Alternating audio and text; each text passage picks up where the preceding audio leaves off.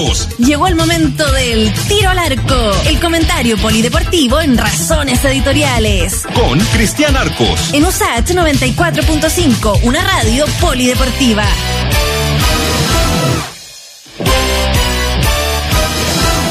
Saludamos este día viernes a don Cristian Arco cuando son las 6 de la tarde con 39 minutos. Don Cristian, ¿cómo está?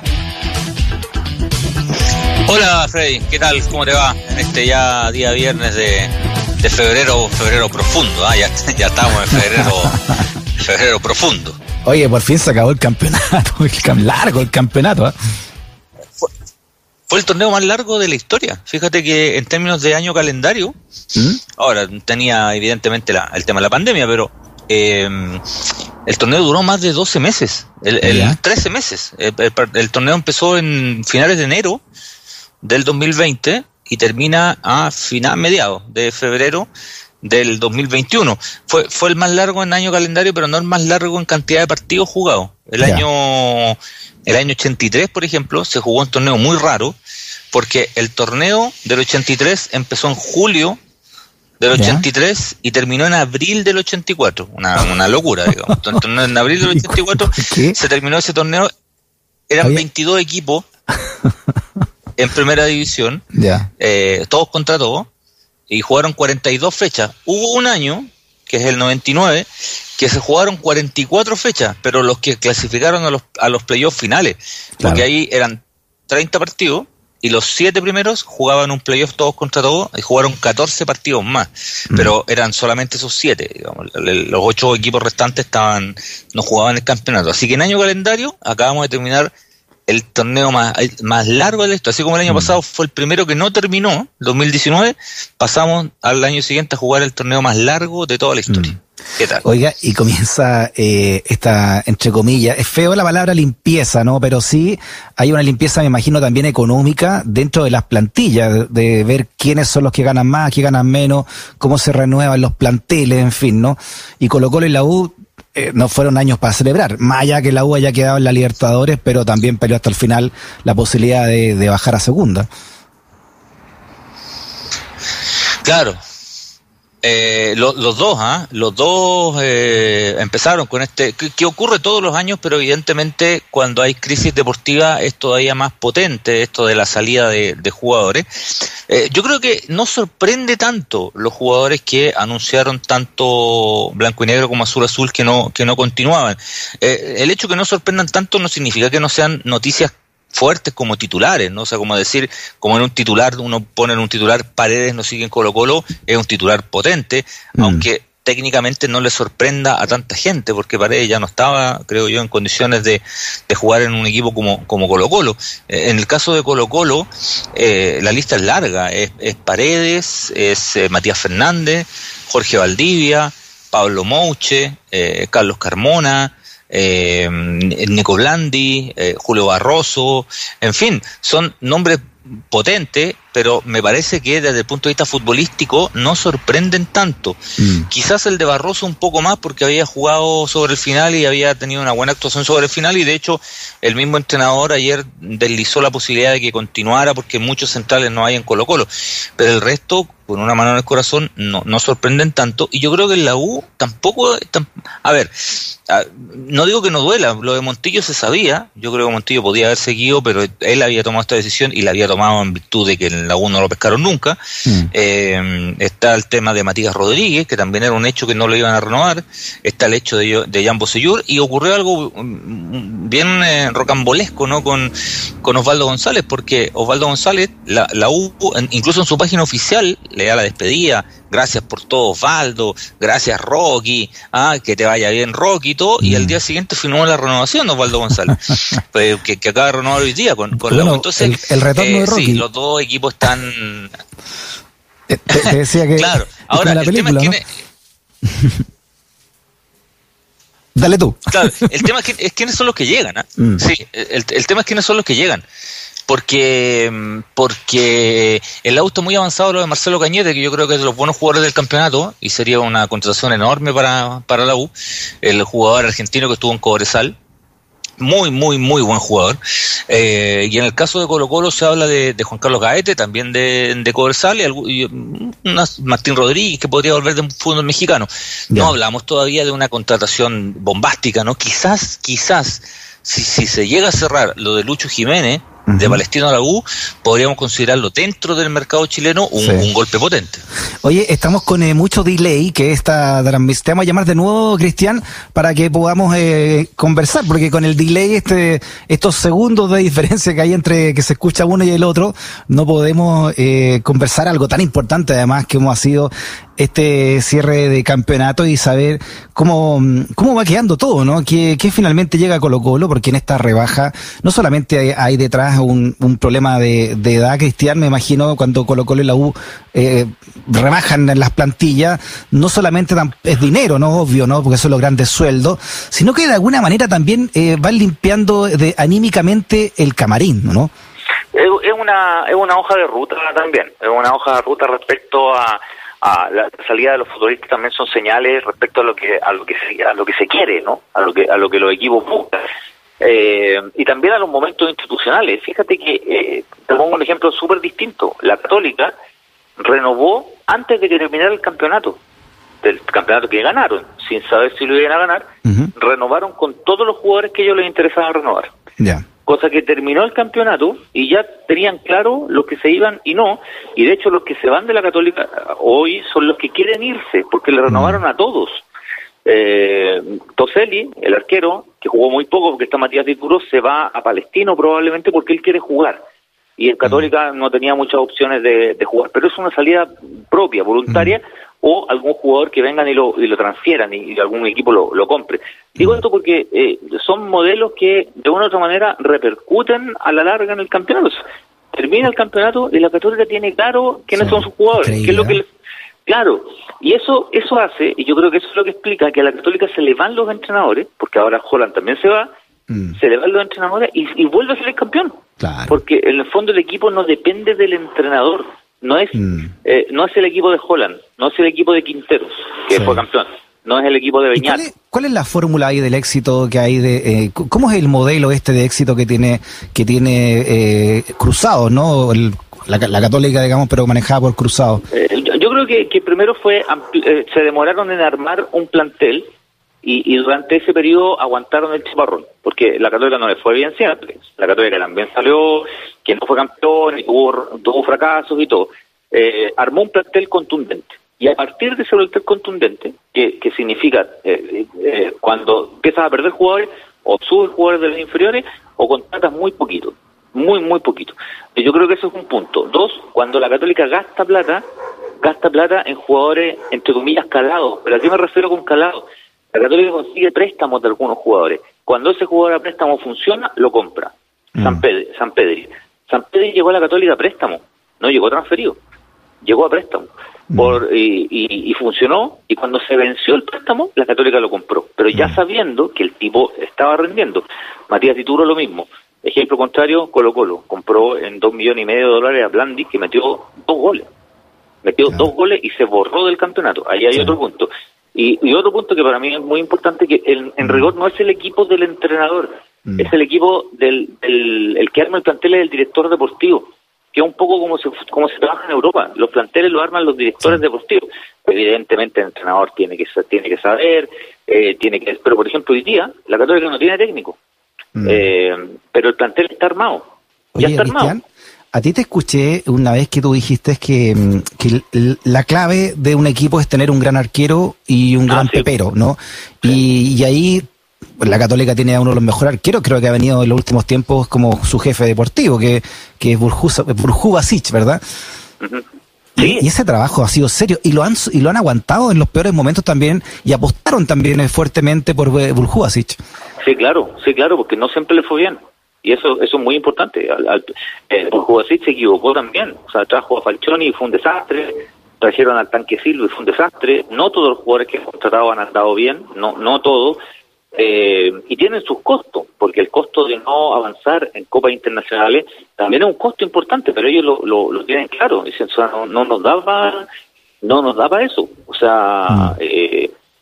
Todavía no nos da y el salto, por supuesto que es un tema pendiente y tiene que ver con la católica, tiene que ver con la competencia, tiene que ver con los refuerzos, tiene que ver con las inversiones. La católica podría invertir más plata quizás en su plantel, pero decide no hacerlo. Decide no hacerlo para no volverse loco y para que la cuestión no se les vuelva en contra si, si, si la pelota toca en el palo se va para afuera y no para adentro, no quedar con un forado o no quedar atrapado con jugadores que te costaron millones de dólares y no rindieron y después no hay que hacer con ellos no hay que hacer con ellos. Entonces, eh, también eh, eh, es, un, es un modelo quizás riesgoso también, ¿eh? porque los jugadores vienen a préstamo, se acaba el préstamo se tienen que ir. Claro, y ahí la Católica dice, ¿sabes qué? San Pedro valía dos palos, dos millones de dólares, lo vamos a comprar. Claro. Pero no antes. Ya, ya vimos que el tipo, este, este es bueno, este es bueno, gastemos los dos millones. Dituro, ¿sabes qué? Este es bueno, dos millones de dólares, gastemos los dos millones pero no el cheque el cheque en blanco, ¿no? Que, que siempre es muy es muy es muy peligroso. Oye, eh, estaba leyendo que, el, que La Serena tiene ganas de llevarse a varios de estos jugadores que fueron cortados de la U y de Colo Colo. ¿Es cierto eso? Porque se va a hacer un plantel bastante, eh, digamos, experimentado, ¿no? Ya, porque ya se llevaron al Chupete Suazo. Eh, ya está el Chupete Suazo, ya está el Pajarito Valdés. Dice, ahora, todo esto es todavía estas dos semanas van a ser las temporadas de los rumores, ¿ah? la, típica que todos los años, todos los veranos es, lo mismo. Y el rumor instala a Paredes, a, Valdivia, lo instala ya ahora a Bocellur. Ahora, este rumor tiene una base. ¿Cuál es la base? Que es el, es el representante. Porque ah. Fernando Felicevich, que es el representante de, de, de ellos, es el que controla deportivamente a La Serena, o sea, el que ha llevado más jugadores a La Serena en el último tiempo eh, es Felicevich. Entonces, ¿tiene, ¿tiene algún sentido? Ese equipo hace 10 años, el mismo equipo era campeón de la Copa Libertadores. No, sí, sí, pues hace 10 años te ganaba la Libertadores. te ganaba la Libertadores. eh, nadie duda lo buenos que son, pero pero el tema de un ritmo de competencia a largo plazo quedó quedó demostrado en este campeonato. Ahora, ojo, que el próximo torneo, si no pasa nada pandémico de nuevo, no debería ser como ahora que jugaban cada tres días, debería ser como siempre los fines de semana. Eh, en, una de esas los jugadores tampoco resienten tanto físicamente. Ahora, no están todos igual. Yo creo que de los que, por ejemplo, el rumor es Matías Rodríguez. Yo creo que Matías Rodríguez está mucho más entero físicamente que Paredes, mm. mucho más, ¿no? Más joven. es más joven también. De hecho, de hecho el Chupete Suazo creo que también está físicamente más entero que, Paredes también. Mira. Eh, pero veremos que, hasta ahora son rumores, hasta ahora no ha llegado ninguno. Han habido transferencias ya y, jugadores que han firmado en algún equipo, pero ninguno muy, muy bombástico todavía. Ya, en resumen entonces, ¿quién llega a Colo Colo? ¿Quién ya está más o menos firmado o arreglado y a la U? Eh, a ver, a la U está Cañete, Marcelo Cañete, que creo que la U se lleva al mejor volante del campeonato. Eh, está muy cerca de Cobresal. Está muy cerca Luis Jiménez, muy cerca ah, Luis Jiménez. Eh, ahí yo creo que quizás... Oye, tremendo medio campo estaría ahí, ¿eh? Con, Jiménez y Cañete. Hay que ver si ponen a, los dos. Yo estaba pensando cómo convivirían los dos, pero los torneos son largos, la U tiene que jugar Copa Libertadores, así que... Bueno, como eh, Brasil 70 nomás, pues, puros 10. Ah, puros 10 nomás, ¿qué tanto? ¿ah? eh, en el caso de Colo Colo, Juan Carlos Gaete, también de Cobresal, buen jugador, él pertenece a Colo Colo, o sea, Colo Colo es dueño de un, porcentaje, de un porcentaje de Gaete, eh, Gaete iba, a jugar en Colo Colo la temporada anterior y lo mandaron a préstamo a Cobresal, volvió a Cobresal a préstamo en realidad porque él era, era de ahí. Eh, y ahora debería volver y ya, y ya jugar, ya jugar más. Eh, hay un chico Fritz que juega en la Unión Española que podría pasar a Colo Colo. Y está Martín Rodríguez del fútbol mexicano que podría ir a, Colo Colo. Y la Católica busca entrenador hablando de, de los tres de, los tres de arriba no digamos los tres más populares. Eh, la Católica busca entrenador. Lo más probable es que busquen afuera y hay un nombre que está circulando de un técnico colombiano que se llama Juan Cruz Real, que es técnico de la América. claro, Reinaldo Rueda. ¿Te imaginas? me, me se dio un golpe el mercado, pero ¿ah? por lo menos sería noticioso. Juan Cruz Real, un técnico de la América de Cali, podría ir a la, a la Católica, pero todavía en el terreno de los supuestos. El que sí se, se, se fue a dirigir a Wander fue Ronald Fuentes, fíjate. De buena campaña en la Unión Española. Mira. Eh, se fue a Wander. La U, a mí me gustaba la a mí Ronald Fuentes. Mira, mucha, mucha gente eh, hoy día comentaba, decían Ronald podía haber esperado un poquito, porque en una de esas mm. Dudamel no se afirma y todo, pero tenía la oferta ahí encima de la mesa y, y, es mejor agarrar la oferta que, que tiene. Eh, ahí renunció Miguel Ramírez, ¿ah? Ramírez renunció, que también hizo una buena campaña. También renunció. Sí, no, Miguel Ramírez. Otro de los que suena en el Banco de la Católica, ya nosotros tuvimos la posibilidad de conversar con Miguel Ramírez, pero dijo algo muy cierto. Dice, yo sueño, sueno, sueno todos los años en Católica. Todos los años sueno en Católica y no voy nunca. Así que no, no, nos hace mucha, mucha expectativa. Ya. Oiga, ¿tenemos fecha para la próxima clasificatoria o eliminatoria? Ya no sé cómo llamarla esta cuestión. ¿ah? Tenemos, tenemos fecha y horario, ¿ah? fecha, horario y lugar. Eh, ya se sabía más o menos la fecha, pero faltaba determinarla bien.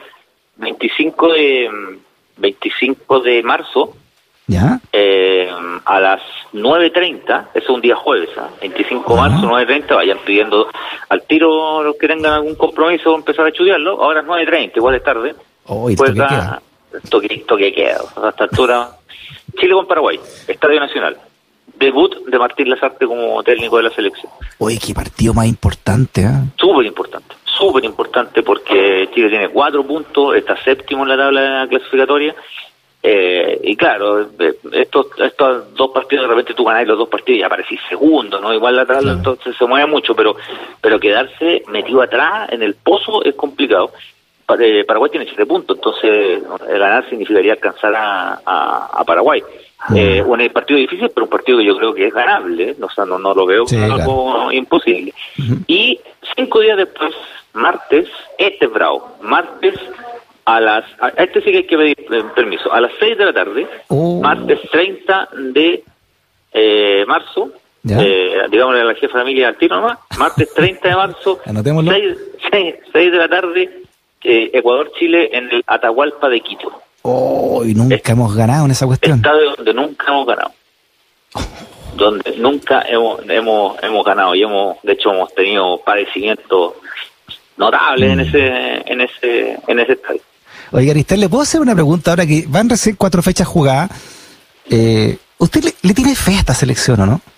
Yo le tengo fe para, para, la, para pelear la clasificación. O sea, le tengo fe a que el equipo pueda, no me lo imagino tercero en la tabla, pero me lo imagino en el peleando el repechaje, que es el quinto cupo.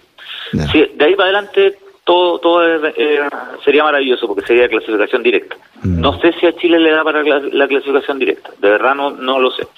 Eh, no no no sé, lo veo muy difícil en una clasificación directa, pero creo que el repechaje es peleable absolutamente y ahí ya depende con quién te toca, o sea, te puede tocar Oiga, también se juega Brasil-Argentina la próxima fecha. Brasil-Argentina, sí. partidazo, partidazo. Ahora, vienen, de, la, esta eliminatoria son bravísimas por muchas razones, siempre lo hemos hablado, aparte de que son buenos jugadores y todo, eh, mucho tiempo sin jugar las selecciones. Entonces, los técnicos tampoco le van a poder echar mucha mano. Los que llevan más tiempo trabajando tienen esa ventaja, que ya los jugadores los, conocen, saben cómo quieren jugar. No hay mucho que, que afeitar. Chile va a tener el estreno de un entrenador. Entonces yo creo, yo creo que las artes no va a mover mucho el tablero. De verdad, yo creo que las artes va a ser algo muy parecido a lo que hacía Rueda en los primeros dos partidos. No, no, no, mm. lo va a tener cuatro días antes, con suerte. Quizás para el partido con Ecuador nosotros veamos algo más de la mano de las artes, porque cuatro días antes del primer partido, después lo va a tener una semana.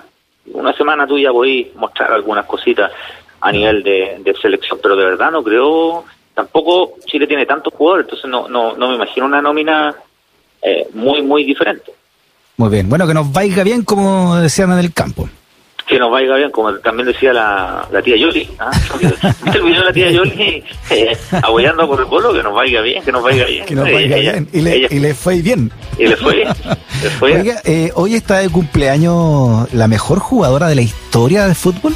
Sí, pues, Marta, Marta Vieira de Sousa, Marta Piedra de Sousa es la mejor futbolista eh, femenina, la mejor jugadora de, de todos los equipos brasileños, tenía que ser, ¿no? Los brasileños tienen la mejor futbolista en los varones el mejor futbolista en la en las damas. Hoy día cumple 35 años.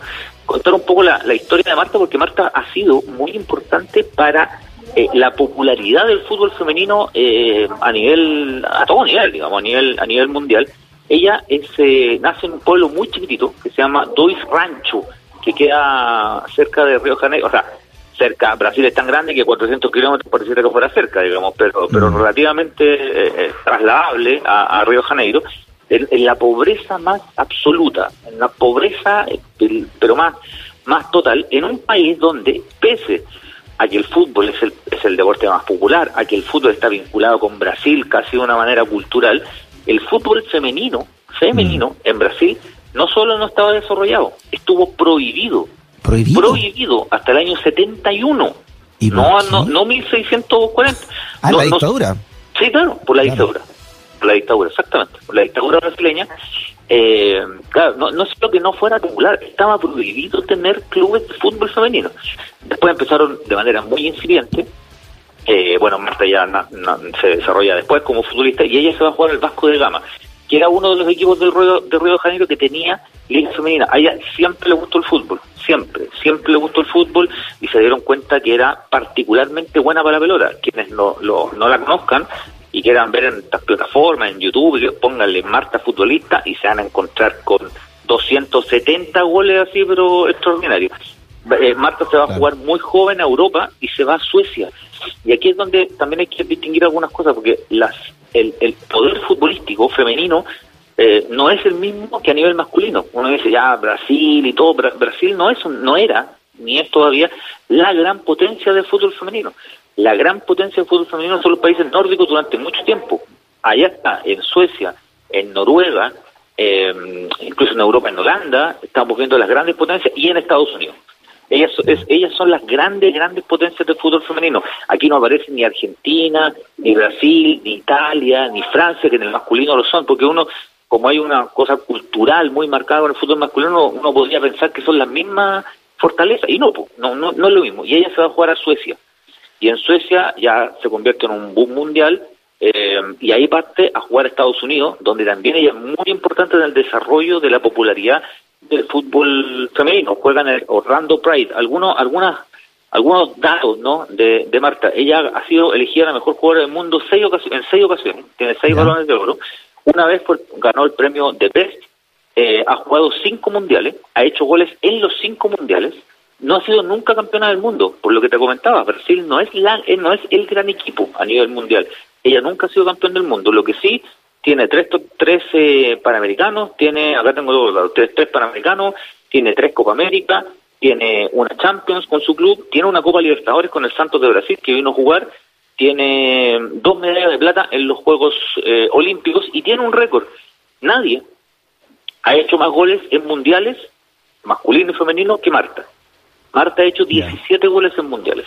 De los hombres, el jugador que más goles ha hecho en mundiales es Miros, Miroslav Klose, que lleva 16 y ya está retirado, o sea, ya no va a hacer más, más, más goles. Y a Marta, Marta jugó el último mundial eh, con 33 años, en una de esas, en una de esas, en dos años más, llega a- al, al otro mundial, tiene 35.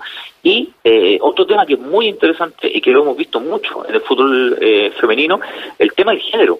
Porque eh, la homosexualidad en el fútbol masculino debe ser el tabú más grande que haya. O sea, la homosexualidad en el fútbol masculino debe ser el tabú, lo que menos se habla de todos los temas posibles.